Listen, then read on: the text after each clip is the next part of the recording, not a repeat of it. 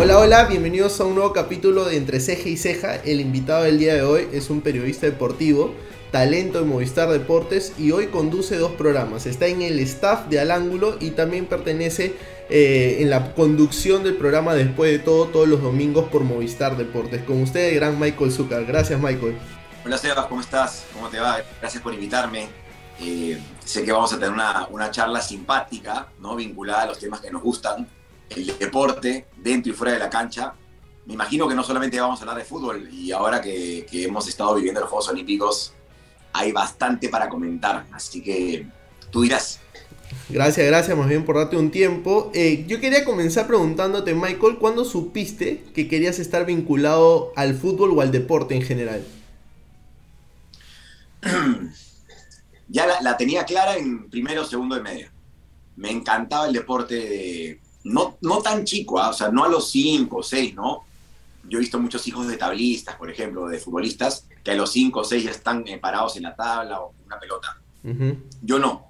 Sí tenía actividad cerca de la naturaleza, tenía actividad al aire libre, mi papá eh, era deportista, corría olas, montaba caballo, corría por la playa. Era muy... le encantaba la actividad, ¿no? Le encantaba viajar, le encantaba moverse, pero no es que me metiera en un deporte eh, desde chico, ¿no? Como para que insiste en ese deporte o que yo lo viera todos los días practicando el mismo deporte y por eso me vincule a un deporte en particular. Mi afición por el fútbol nace entre los 7, 8 años y empieza a crecer. Primero miraba mucho, después jugué, me encantaba jugar y me encantaba ver. Pero si me preguntabas, jugar una buena pichanga o ver fútbol, jugar una buena pichanga pero entre entrenar, entrenar y ver, cerrado ver. La Champions, por ejemplo, ¿no? los entrenamientos del colegio eran a las 3 claro. y la Champions eh, terminaba 3 y media, 3 y 45. Y yo a veces prefería ver esos últimos 30 minutos que quedarme a entrenar. ¿Pero porque no eras bueno jugando la pelota o porque en realidad te llamaba más ver el partido del, del campeonato que se esté dando? Mira, para el nivel escolar, para el nivel de mi colegio, eh, me alcanzaba para estar en el equipo titular. ¿no? Me, me han dicho que te pareces a Steven Gerrard en, el campo. Así me han contado. O sea, amigos que tenemos cerca, de hecho yo conozco a, varios de, la promoción de, del periodismo deportivo y me han dicho, este juega como Gerard, me han dicho. No, no, no, no, no, no muy lejos. Muy lejos. lo que pasa es que admiraba mucho esa posición y me gustaba intentar jugar de 6, pero era un 6 más de atraque que de juego. ¿ah? Era un 6 más de atraque que de juego.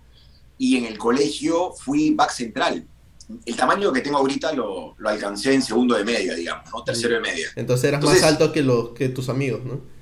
O, en todo caso estaba a la, par. Entonces de central, no, me, no me... Ya en quinto de media sí era un central chato. En tercero de media no. Y jugaba de central y me iba bien de central. pero básicamente por, por meterle harto corazón. ¿ah? Por meterle harto corazón, por, por empujar, por... Eh, cuando juego me gusta hablar, me gusta transmitir, ¿no? Me gusta me gusta meter desde todo lugar, ¿no? Desde con los pies y también contagiando, hablando. Este, el capitán del equipo por eso, pero en, cuestión de calidad, en cuestión de técnica, había muchos que jugaban bastante mejor que yo. Y por eso es que no, no me pude consolidar de seis tampoco, ¿no?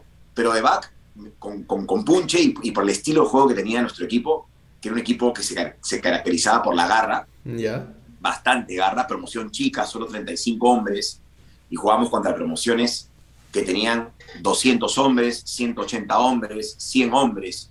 Es decir, las opciones para el técnico eran mucho más grandes. Claro. Nosotros con 35 hombres por promoción, la mía, que era la más grande, las otras, las otras tenían 25 por promoción o 20.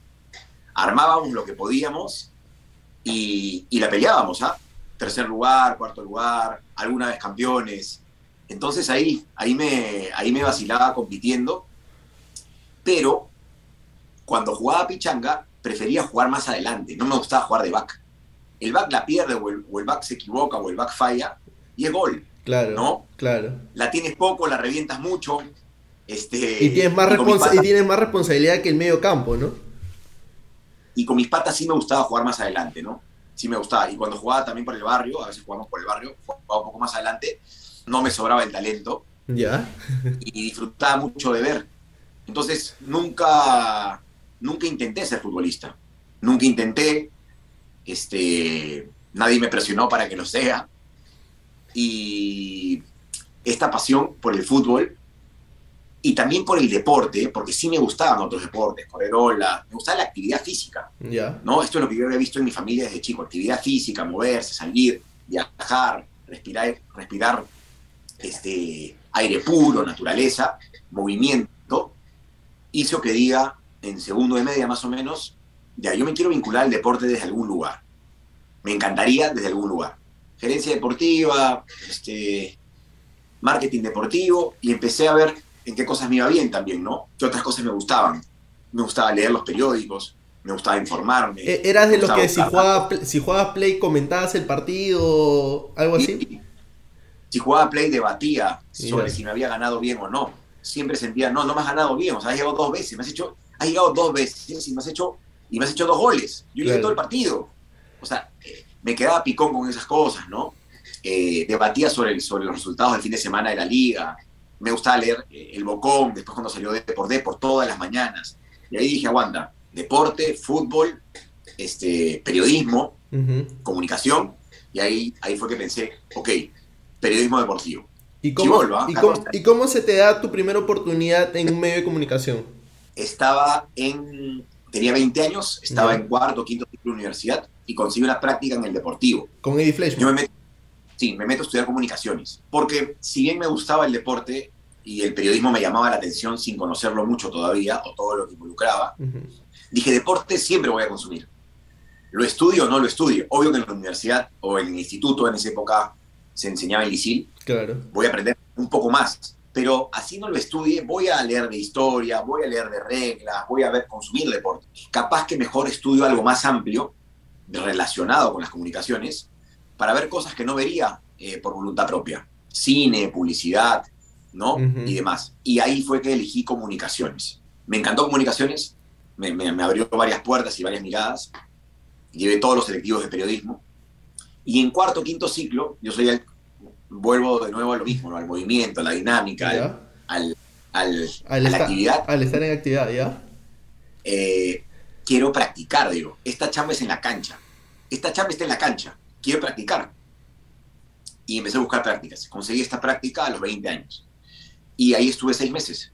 Así fue que, y esta práctica fue, yo tendría que haber pagado por estar ahí. Y lo digo en serio, no, no, no es, esta frase es cliché, ¿no? Yo hubiese pagado por lo que aprendí. Claro. No, no, yo de verdad hubiese pagado porque yo no aportaba eh, en ese lugar. Yo, yo estaba mirando todo lo que hacían, me pedían algunas cositas que ellos también las podrían haber hecho, pero que obviamente de repente si las hacía yo les los ayudaba, les daba una mano, pero lo que yo aprendía era mucho más de lo que yo aportaba, pero mucho más.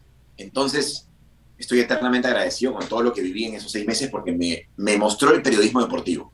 ¿Y te acuerdas de tu primera nota? La primera vez que Miguel López, reportero del canal, me dice, toma, haz la nota tú, Claro. fue a Wilder Galiquio, pero una, una, una cosa así muy rápida. Wilmer ahí estaba eh, en la U. No, está en Total Chalaco. ¿Ya? Total Chalaco. Eso es que de lo que me acuerdo ahorita es eso. Una, o sea, con el micro del deportivo y tú te agarras el micro y yo sentía, wow, tengo, el- tengo un micro de televisión. Eh, Es tener la responsabilidad de lo que se va a ver de ahí, ¿no? Yo sabía que se editaba, que no era en vivo, pero igual, ¿no? Claro, Y pero igual, o sea, sacar la mejor nota, el mejor comentario. Estaba nervioso. De hecho, estaba nervioso. Pero al poco tiempo hubo una nota con Sofía Mulanovich, que no podía ir ninguno, que, que me pidieron que la haga yo y que vaya a Punta Hermosa a hacerla, o sea, me mandaron de comisión. Y esa sí fue eh, la primera gran nota, entre comillas, porque esa fue una entrevista tú a tú, sentados, iba a salir casi, no casi todo, pero iban a haber dos minutos y medio al aire de la nota, la iban a editar en el canal, o sea, iban a ver mi entrevista, entonces este, había presión, ¿no? Presión, expectativas, ganas de hacerlo bien, nervios, y ella no se debe acordar, después le he hecho un montón de entrevistas, pero, pero yo fui hasta con una lista de preguntas, nunca más lo he vuelto a hacer, porque a mí no me funciona eso, Ujú. o sea, yo, yo las pienso y después dejo que fluya la entrevista, pero tengo un esquema más o menos en la cabeza, nunca las apunto, esa vez sí las apunté. Y nada, esa fue mi primera nota, como en Y de, y ¿qué de será? ahí, mayo, y de ahí cómo hace el salto a, a Movistar. porque en las comisiones yo salía con los reporteros de ATV y les hacía la taba. Decían, ya, oye, ven conmigo para que cheques, para que veas, para que aprendas. Eh, y conozco a Sergio Moreno, que hoy está en Gol Perú. Claro, En las comisiones conocí a la gente de Movistar, a la gente de CMD.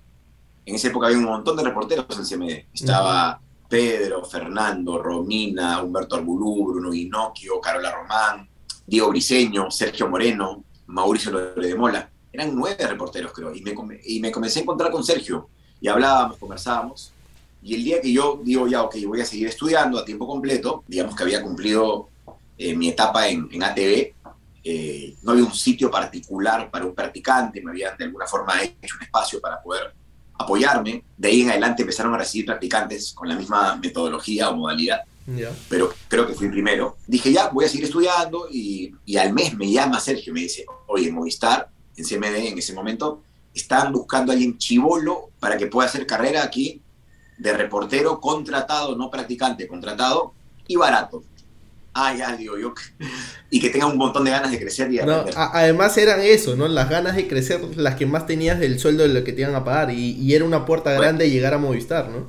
Era llegar a aprender, era llegar a seguir aprendiendo, pero, pero sin el rótulo de practicante, sino el rótulo. Yo tenía que hacer no con la misma calidad y no notas de la misma, del mismo peso, pero yo tenía que hacer lo mismo que Pedro y que Fernando, es decir, hacer mi nota, pautear mi nota, editar mi nota, que mi nota salga al aire, cumplir una cantidad de notas a la semana, ir a las comisiones, coordinar con el camarógrafo, o sea, todo lo que ellos hacían en el día a día, solamente que ellos hacían las notas abridoras, o de repente hacían un poco más de notas, o más largas si quieres, pero en eh, mi chamba era igual, desde el primer día. Me tuvieron paciencia, me costó bastante agarrar ese ritmo, sobre todo porque quería hacerlo muy bien, entonces claramente iba a tomar un tiempo para, para hacerlo y quedarme tranquilo con el resultado final. Pero así empecé y ya estaba en la universidad, ya estaba con cinco cursos, más chamba, casi me muero en el intento, pero, pero lo logramos. ¿Y qué se siente hoy compartir un programa con Pedro? Que en esa época me imagino que tú lo veías como un referente cuando entraste a Movistar. En el camino eh, he estado bendecido de poder compartir programa con, con personas tan preparadas, con tanta experiencia, con tanta lucidez, ¿no? Pedro, Daniel, Diego. Chavarri no tiene mucho tiempo en televisión, pero aprendo mucho de él. Franco desde otro rubro, digamos que capaz que él no habla tanto del análisis del juego, pero su conducción, su chispa, su manejo, eh, su improvisación.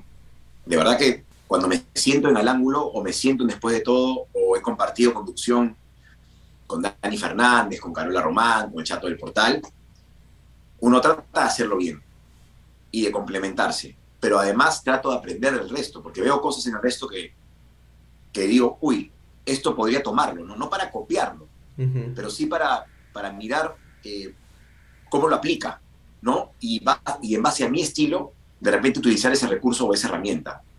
Lo que sí aprendí es que más allá de estar preparado, más allá de tener información, de tener recursos, de tener, si quieres, aptitudes o cualidades para poder hacer bien la chapa, la experiencia al pararte frente a una pantalla o un micro no es un detalle menor.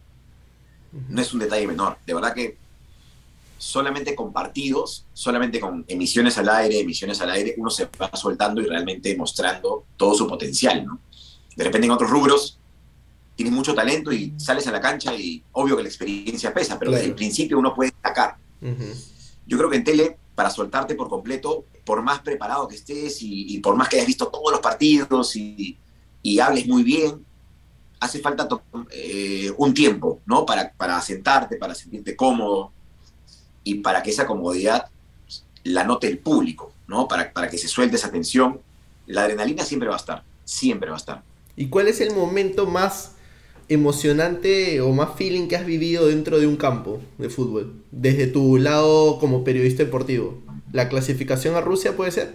Lo que pasa es que es diferente, hay diferentes formas de medirlo, porque la clasificación, clasificación a Rusia me tomó como reportero de cancha. Mm, ya. Y mi misión en ese momento era entrevistar a Jefferson. Le hice la guardia, le hice la... O sea, él festejaba por acá. Entonces, mi mente no estaba en la emoción. Mi mente estaba en mi chamba obvio que me emocionaba por todo lo que veía. Perdón que te corte, Michael, pero ¿cómo se vive? O sea, si yo como hincha y haber visto el partido, ¿cómo se vive estando abajo ese gol de Jefferson contra Nueva Zelanda? ¿Lo gritas? Lo gritas, deja, o sea, porque además tienes la responsabilidad de seguir cumpliendo tu, trabajo. ¿Cómo se, o sea, ¿cómo podrías transmitir ese momento del gol de Jefferson desde tu lado?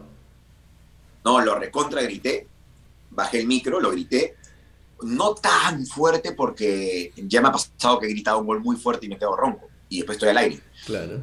Este, pero lo grité bien, además fue por, mi, por el arco donde yo estaba. Yo estaba, Pedro estaba pegado al otro arco. Bueno, estamos del medio de la cancha, Pedro estaba hacia la derecha, banca de Perú, yo estaba hacia la izquierda, banca de Nueva Zelanda. El gol fue hacia la izquierda, vi la celebración de cerca, me colgué y me trepé de, un, de uno de los chicos de técnica. Cuando lo veo le digo, no me acuerdo, de, técnica quiero decir, los técnicos que hacen, el, permiten la transmisión del partido.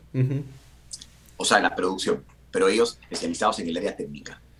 Eh, lo grité mucho, disfruté el partido, pero ya al final, claro que yo me emociono por todo lo que pasa, pero la mitad de mi cabeza, o gran parte de mi cabeza, está metida en, en cumplir mi trabajo bien. Entonces, era buscar a Jefferson. Claro que lo busco emocionado, pero también lo busco con una responsabilidad. Entonces, no es que, no es que me entrego al momento como un hincha, ¿me entiendes? No, no hay, no hay. No hay. Después, sí, después sí caen todas las emociones, pero, por ejemplo, en el, en el Perú 3, Chile 0 de la Copa América, yo vi el partido en tribuna como hincha.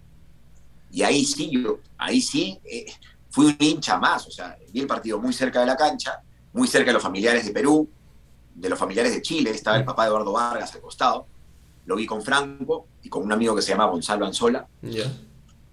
y es diferente. O sea, si me preguntas qué se disfruta más desde la emoción, sin lugar a dudas verlo como hincha. Ahora, poder cumplir tu trabajo, que las cosas salgan bien y que todo sea redondo, Perú clasifique, tú estés en el campo, vivas esa experiencia, también te genera un nivel de, alegría y de, plenitud enorme, ¿no? Diferentes, pero en ambos casos sensaciones eh, hermosas. ¿Y se puede decir que hoy tú vives de lo que más te apasionas? Sí, sí, sí, sí, sin duda, sin duda. Eso no quiere decir que me guste, que, me, que quiera ver fútbol todo el día, ni que a veces no me dé flojera ver un partido, así sea de, así sea un partido importante. De repente ese día tengo ganas de, no sé, de ver Netflix. no, o de, oh. no sé, eh, los partidos tienen un horario, de almorzar tarde, mm. de, almorzar con unos amigos que, que no veo hace tiempo. Claro que me puede dar flojera, o a veces me puede dar flojera irme a dormir tan tarde, ¿no? Eh, llegar a las 10 de la noche con energía, por, más que te, te, acostumbres, el cuerpo tiene un orden y está hecho para dormir de noche y, eh, y tener mucha energía de día. Entonces puede costar un poco. Pero cuando haces el contrapeso y pones en la balanza lo que te puede costar, o la flojera de, de algunas veces, o, la, o, las, o los momentos donde no te provoca ver fútbol, los pones en un lado y después pones en el otro todo lo que te da que, normalmente sí te provoca hacerlo, que te apasiona, que hablas de fútbol, que puedes viajar, que aprendes, que, que te despierta algo interno que no siempre es fácil de describir, y la balanza se inclina así, ¿no? No hay nada perfecto, ¿no? No hay nada perfecto, pero no tengo ninguna duda que estoy haciendo lo que me gusta. Claro. ¿Y cuál es el estadio, o sea, el mejor estadio al que te ha tocado ir? Ya sea como hincha o como periodista. Tengo la suerte de haber conocido varios estadios, incluso antes de chambear. Yo diría que la experiencia en el Camp Nou como hincha fue alucinante. Fui hace como cinco años.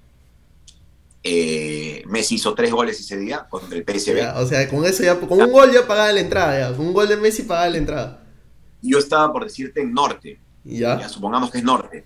Y él hace el gol de tiro libre hacia norte. Yo veo la, la parábola de la pelota metiéndose en un ángulo y hace tres goles ese día. Ganan 4-0 al PSV, el himno de la Champions League. Lo disfruté mucho. Después. Después, en la bombonera, me han dicho que es una buena experiencia. No, no te ha tocado ir. Sí. Fui a un Boca River hace más de 10 años. Me gustó la experiencia, estaba muy arriba. Hizo un gol Gallardo y un gol Palermo encima, imagínate, uno a uno. Pero no la tengo como uno de los recuerdos más vibrantes, ¿no? Lo, lo tengo como un bonito recuerdo, Ahora, también recuerdo haber estado un poco tenso, había un. Había, había que estar bien alerta, ¿no? Nos quisieron robar mm. eh, en, ese, en, ese, en ese partido. Lindo recuerdo, ¿no? Pero como hincha, el que te digo, ¿no? El partido de Perú contra. contra perdón, la selección, contra Chile. El Perú-Chile. ¿Y un periodista deportivo puede ser amigo de un futbolista? Sí, sí. Y, y además criticarlo, ¿no? Creo que si hay nivel de amistad se te puede complicar un poco más la crítica, ¿no? Y también se te puede complicar el elogio. Porque tú al sentirte amigo de él, puedes dudar si tu comentario está siendo realmente profesional o tu amistad te está haciendo ver lo mejor de lo que es. Entonces también el elogio se te puede complicar. Mis primos, yo te puedo dar el ejemplo de mis primos. Yo no creo en los blancos y en los, y en los blanco y negro permanentemente. Entonces, no, no puede ser, no, sí puede ser. Todo puede ser. Todo puede ser. El tema es cómo lo manejas. El periodista puede ser hincha de un equipo, puede ser hincha de un equipo. Ahora, hay que ver cuán hincha. Fanático, hincha radical, hincha que se ciega, o simplemente alguien que celebra los goles en su casa, pero cuando tiene que analizar lo hace con profesionalismo. Entonces, todo se puede. Puede ser, ¿qué pasa si un futbolista de selección que está en el ojo de la tormenta es tu pata desde chivolo y tú quieres ser periodista? Es tu pata, ¿no? Y después hay relaciones que se forman en el camino. Em, yo creo que sí, que la, que la amistad, de alguna manera, para un lado y para el otro, te puede generar confusiones o, dificultades para, para, decir las cosas que piensas tal, tal cual las piensas, o incluso para mirarlas, porque de repente dices lo que piensas, pero lo estás mirando con ojos de amistad, ¿no? Para un lado y para el otro. ¿Por qué te digo para un lado y para el otro? Porque cuando, cuando Matías ha jugado bien, por ejemplo, hace un par de años, el año pasado. El año pasado, por ejemplo. También me sentía corto de, elogiarlo mucho. ¿Me entiendes? Entonces, ¿por qué? Ah, no, porque saben que es tu pata o porque saben que es tu primo. Entonces no van a tomar con tanta seriedad tu opinión, estás elogiando mucho. Y también cuando evidentemente no haces las cosas bien, también te cuesta porque sabes que le puede incomodar, pese a que entiende tu chamba, le puede incomodar lo que tú digas. Entonces, para ambos lados, termina siendo algo que requiere de un nivel de claridad más grande para poder canalizar este, la opinión, ¿no? Yo trato, trato, no sé si me sale bien o no, de no irme ni a un extremo ni al otro, ¿no? Si juega muy bien, no elogiarlo demasiado, que otros lo hagan si quieren hacerlo, y si no lo hace, y si juega muy mal o no le está yendo bien, tampoco criticarlo demasiado, que, que, en realidad tampoco, tampoco es mi línea en general, ¿no? no crítica destructiva. Y eso es sentido, ¿no? nadie. Eso es sentido, o sea, yo que he crecido, de hecho, de tus inicios te he visto, y sin ser amigos, porque como te comentaba, era la primera vez que podemos conversar, siempre he sentido que tus opiniones han sido bien neutrales, tanto así que yo no podría ni siquiera, eh, y eso que consumo mucho deporte, decir hincha qué equipo eres. Porque sí me ha pasado que he visto periodistas que o son muy, muy condescendientes con Alianza o con Universitario o con Sporting Cristal, ¿no? Que son los más grandes aquí en Perú. Entonces, sí me ha pasado que contigo he dicho, hasta he pensado, Michael no es hincha de ningún equipo, ¿no? Y no, no sé si es que eres hincha de alguien, ¿no? Me puedes decir hoy, no, sí, soy hincha de la U o de Cristal y, y, por mí no, no, no lo tenía en el radar, ¿no? Me alegro lo que me dices, ¿no? Creo que, creo que es finalmente es un elogio eh, con respecto a la neutralidad. Pero claro que yo he sido un hincha de un equipo. Yo no sé cuántos me crean, cuántos no me crean. Tengo compañeros que lo ven igual que yo, otros que de repente de una forma un poco más apasionada. Pero cuando empecé a chambear y yo empezaba a cubrir al equipo visitante, los que venían a Lima, al equipo chico, entre comillas, contra los grandes, yo empecé a cubrir al equipo que jugaba contra mi equipo, contra el equipo del cual soy hincha, que es Cristal. Y la manera de mostrar mi trabajo era que ese equipo hiciera cosas interesantes en el partido para sacar datos, estadísticas, para que mis entrevistas tengan más relevancia. Y fue ahí que empecé a perder mucho el hinchaje porque mi pasión se empezó a transformar. No es que me, eh, vinculé por completo. Pero si hoy Cristal campeona, ¿te genera algo de emoción o no? Me, puede generar simpatía, me puede generar una simpatía, pero no me, no me considero hincha. Hoy no me considero hincha. Eh, claro que hay un vínculo no es que me desvinculé totalmente, ¿no? De, lo que sentí en su momento por Cristal, no totalmente. No es que espero el fin de semana porque juega Cristal. Me, genera un interés muy parecido. Me provoca más ver un, un Melgar, por ejemplo, con este Melgar, que un Cristal binacional. no sé si con eso te puedo describir un poco lo, que siento, ¿no? O sea, tengo más expectativa por un buen, por, un mejor partido en el papel que por ver a Cristal. Ahora, Cristal gana en Copa Libertadores, claro que me, claro que me alegro, me recontra alegro. Pero la en Copa Libertadores Claro. también, Alianza también. Sí tengo simpatía por Cristal, porque no es que se desvanece por completo, pero conforme han ido pasando los años, no creo que mi vínculo emocional califique como el de un hincha. No, no, no lo llamaría así. ¿Y cuál es el momento más tenso que has podido tener en tu carrera de periodista deportivo? ¿Alguna Tenso. crítica que se te ha ido? ¿Algún, ahora que el Twitter es como, como que el infierno, algún tweet que por ahí te, ha- te ha- te- te has pasado de la mano y los hinchas han reaccionado mal? Hubo un tuit el año pasado con Alianza, es un tuit que, que estaba completamente, a ver, tenía la información de primerísima mano que dirigentes de Alianza estaban buscando firmas para que no haya baja. Pero yo reconozco que pude esperar un poquito más, porque la información se estaba dando sobre la mañana, para organizar mejor mi tweet y poner la información completa, no en dos tweets, sino en uno. Porque Ya. sí entiendo que podría haber parecido que focalicé todo o la gran parte de esa responsabilidad en Alianza, cuando no era solo en Alianza. Me parece que, que si tengo que mirar, verlo en retrospectiva, me apuré un poquito. El- igual el tweet lo iba, lo iba a poner porque tenía información de primera mano de algo que no está bien, pero cambiaría el orden. O sea, no sé si el orden o la distribución del tweet, ¿no? Para que en un momento tan sensible no se sintiera como Claro. un foco absoluto únicamente en, en- en- en el fondo blanqueazul o en la gente que representaba a Alianza. Y sí, me cayó duro, ¿no? Me cayó duro, me, me golpearon duro. Era información real, muy real, que me parecía que era mi responsabilidad, que si la tenía, compartirla. De eso no me arrepiento. Sin lugar, sin, sin lugar a dudas, me hubiese sentido mal si teniendo esa información que No. hablaba de algo Ujú. poco íntegro, ¿no? Que le hace daño al fútbol peruano, no la compartía, pero siempre se puede mejorar y uno siempre aprende estas experiencias y ese es el aprendizaje que me queda. Pero sí, fue tenso, fue tenso porque eran días bien sensibles para el hincha de Alianza, recibí muchos mensajes fuertes, bien fuertes, en fin, que- queda como, queda como experiencia. Además, eh, además, como tú lo dices, ¿no? Queda como aprendizaje y experiencia para saber cómo llevar la forma al final, ¿no? Porque como el mensaje ya lo tenías y no al- y si lo tienes hoy igual lo vas a volver a, a hacer, pero la forma en cómo lo comunicaste, quizás es ahí donde está el aprendizaje, ¿no?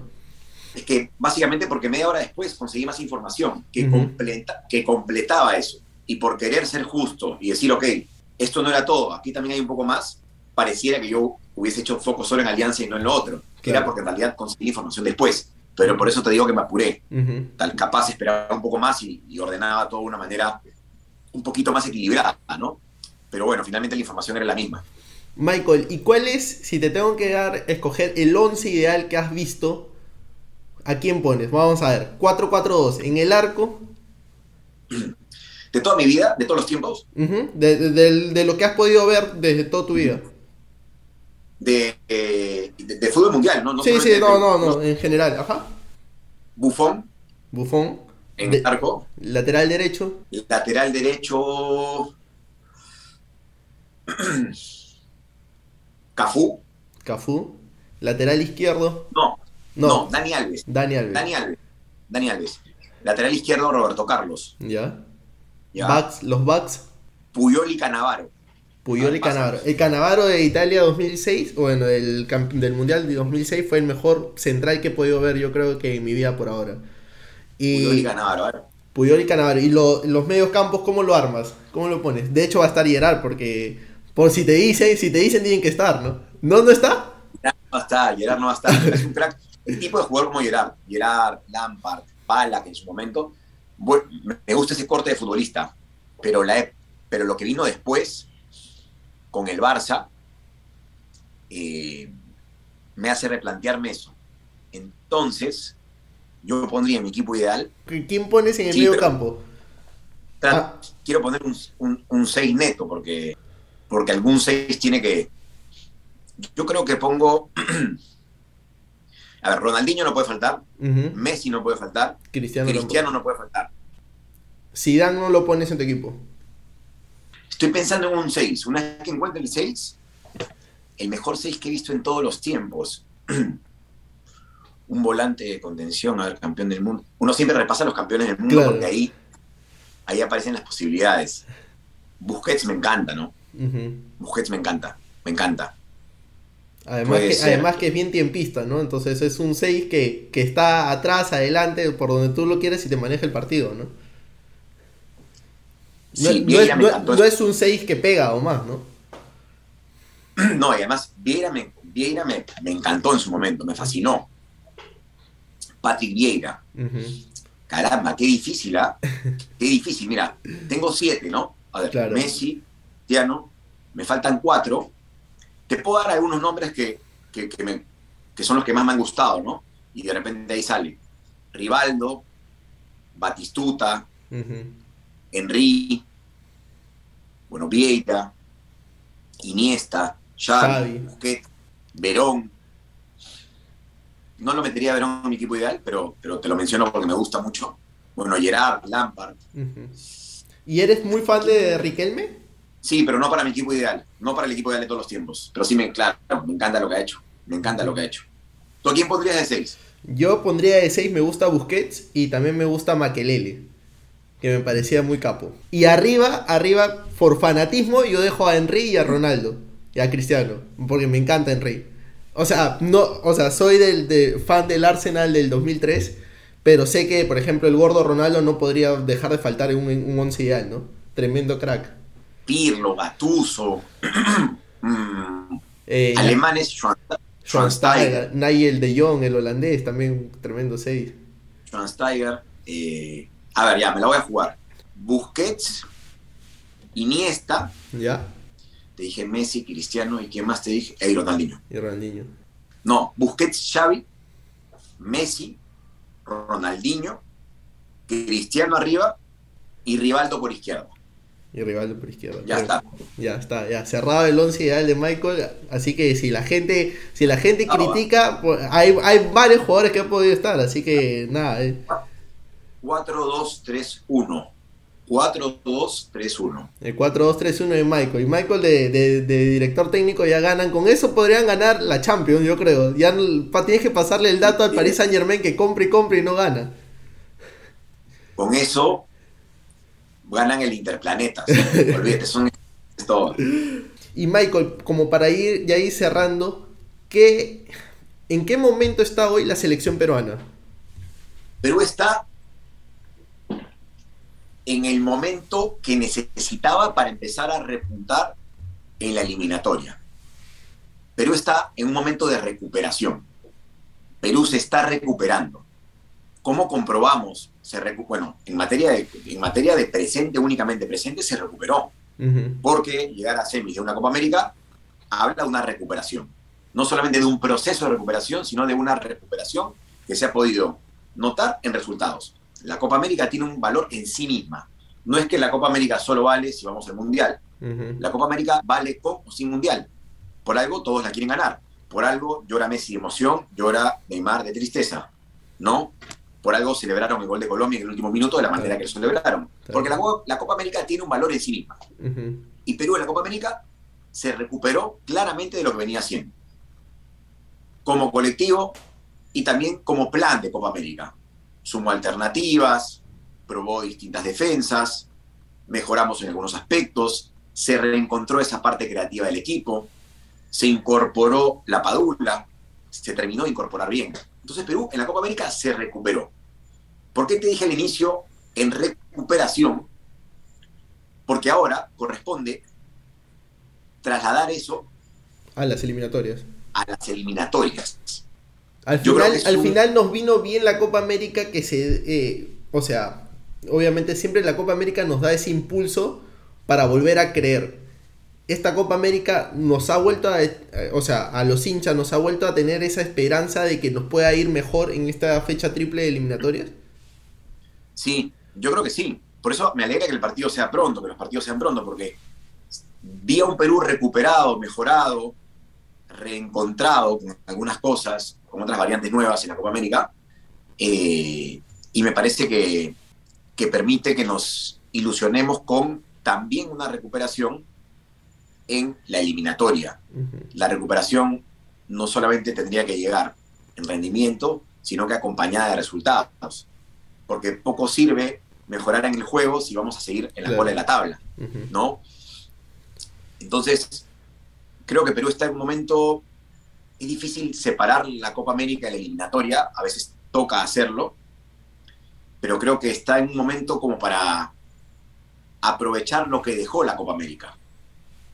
La Copa América nos ha dejado nuevos futbolistas, Y de esos nuevos, justo te quería tocar, de esos nuevos futbolistas, ¿a quiénes destaca? La Padula, que ya venía haciendo un buen papel en la selección y en la Copa América llega a su pico más alto. ¿Y quiénes más tendrías que tú destacar en este nuevo jugador, en este nuevo, mm, como que, no sé, círculo de jugadores que ha probado Gareca y que podría sumar para las eliminatorias? Sergio Peña, me parece que también dijo presente, ¿no? Ya con más confianza. Callens es una alternativa en defensa, siendo todavía la defensa el, el- el lugar de la cancha donde más tenemos que trabajar. Marcos López ya nos demostró que le puede discutir tranquilamente el puesto a Trauco. Brasil García en pocos minutos eh, demostró personalidad. ¿ah? Hay que entrar así con Brasil y a mí me gustó lo que hizo. Creo que se ha ganado, se ha ganado eh, una convocatoria siguiente. Y además que regresó de la Copa América y las fechas que ha jugado con Cienciano las ha jugado a gran nivel. Pero en general, más allá de los nombres que, que puedan ser útiles para la selección, Santa María, la dupla Santa María Callens del partido con Colombia, me parece que no tuvo ninguna responsabilidad en los goles, ¿no? Como, como, como, como defensa, como colectivo. Ese día yo no siento que Perú haya defendido mal. Me parece que más tuvo que ver con la calidad de. Con errores puntuales, el tiro libre, el golazo. eh, El golazo esa Luis falla de comunicación entre López y Peña, y el golazo Luis Díaz, pero después, en- como, como defensa, como estructura defensiva, no me parece que Perú lo haya hecho mal. Yo creo que en general hemos ganado Yo- mucho más en la Copa América de lo que hemos podido de, de algunas críticas o puntos puntos a, mejorar, ¿no? De hecho siempre van a haber puntos a mejorar, pero en el, en el balance general ha sido más positivo lo de Ricardo Gareca con la selección peruana en la Copa Sí. América, ¿no? Si te lo tengo que resumir en una línea, sería Perú está bastante mejor que antes de la Copa América. Ese sería el resumen en una línea. Perú está bastante mejor, no un poco mejor. Creo que está bastante mejor que antes de la Copa América. Listo, así con esa con ese, ese titular vamos a poner hoy eh, el video de el video de la entrevista. Perú está bastante mejor que antes de la Copa América. Michael, ya para terminar hacemos un ping pong, te voy a soltar algunas preguntas, algunas palabras, tú me dices lo primero que se te venga a la mente y con eso ya terminamos la entrevista. Dale, buenazo. Un sueño por cumplir. Ser periodista de otro mundial donde vaya Perú. El mejor estadio que ha sido. Camp Nou, Messi o Maradona. Messi, Messi o Cristiano Ronaldo. Messi. El mejor 9 de la historia que has visto. El mejor delantero. Cristiano Ronaldo. Selección peruana. Demasiada pasión. Ricardo Gareca. El mejor técnico que nos pudo tocar. Al ángulo. Familia. Daniel Peredo. Ejemplo. Michael Zúcar. Lo que ves. Gracias Michael por tu tiempo, gracias por la buena onda. Ya en otra ocasión te, te invito para poder hablar de deporte y lo que nos une. Y, y nada, gracias por la buena onda y, y por estar acá en Entre Ceja y Ceja. Chévere, Sebas. Gracias por la invitación. Ha estado divertido. Este, me has hecho pensar en varios temas que no, no tenía opiniones, opiniones eh, ya pensadas sobre, sobre algunas cosas, pero está bueno siempre darle vueltas. La idea, la idea es, es un poco eso, ¿no? O sea, eh, de hecho, la gran mayoría te conoce por, la, por, por los programas que, que estás, por Movistar Deporte, pero la idea es conocer un poco más al talento deportivo y, y algunas opiniones que tengas sobre diferentes cosas que pasan en la actualidad, ¿no? Gracias por la buena onda, más bien. No te preocupes, chévere. Un fuerte abrazo. Abrazo. Chao, Michael. Cuídate. Bueno, hasta aquí llegamos en otro capítulo de Entre Ceja y Ceja. No se olviden de suscribirse, de darle like y de ver todas las entrevistas que vamos a ir subiendo todas las semanas. Un fuerte abrazo y con ustedes hasta la próxima ocasión.